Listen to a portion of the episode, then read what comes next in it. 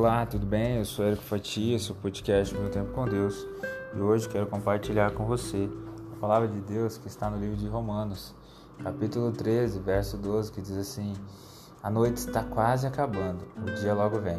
Portanto, deixemos de lado as obras das trevas e vistamos-nos a armadura da luz. Hoje eu quero falar sobre viver na história de Deus. Certa feita, perguntaram a Ernest Hemingway se ele poderia escrever uma história envolvente com apenas sete palavras. A resposta dele foi a seguinte: à venda, sapatinhos de bebês, nunca usados. Aquela história foi contada com aquela frase com menos de sete palavras. A história de Hemingway poderosa porque ela nos inspira a completar os detalhes. Será que o bebê saudável já não precisa dos sapatinhos? Será que ele cresceu? Ou foi uma perda trágica? Ou algo que precisasse do amor e do consolo de Deus? Essa história sobre sapatinhos de bebê à venda que nunca foram usados incitam a nossa imaginação. As melhores histórias, elas atiçam a nossa imaginação. E por isso não é surpresa que a maior história já contada acenda a chama da imaginação. A história de Deus tem um trama central. Ele criou todas as coisas, nós, os seres humanos, e nós caímos em pecado. Jesus veio ao mundo, morreu e ressuscitou para nos salvar dos nossos pecados e das consequências nefastas desses pecados. O que muitas vezes nós não entendemos, não paramos para pensar, é o tamanho da repercussão do, dos nossos pecados. O pecado do homem afastou o contato que ele tinha com Deus, o livre acesso com Deus.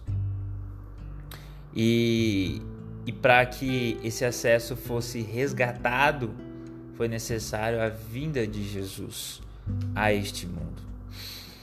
Uh, Jesus veio então para perdoar os nossos pecados e hoje nós esperamos a sua volta e a restauração de todas as coisas.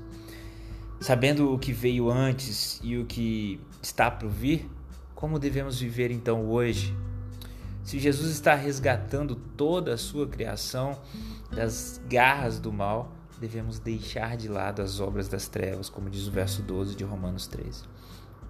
Isso inclui afastar-se do pecado pelo poder de Deus e escolher amar a Ele e aos outros. As formas específicas pelas quais lutamos com Jesus contra o mal vão depender dos dons que temos e das necessidades que vemos. A gente precisa usar a nossa imaginação e olhar ao nosso redor, procurando os feridos e os que choram, e levemos o amor, a justiça e o consolo de Deus conforme Ele nos guiar. Que a gente possa pedir a Deus que o reino dele venha sobre nós. Que a gente possa pedir a Ele a oportunidade de compartilhar esse amor dele para que as outras pessoas também possam viver esse amor divino. Sabe? Muitas vezes, muitas pessoas passam os caminhos da nossa vida não são por acaso.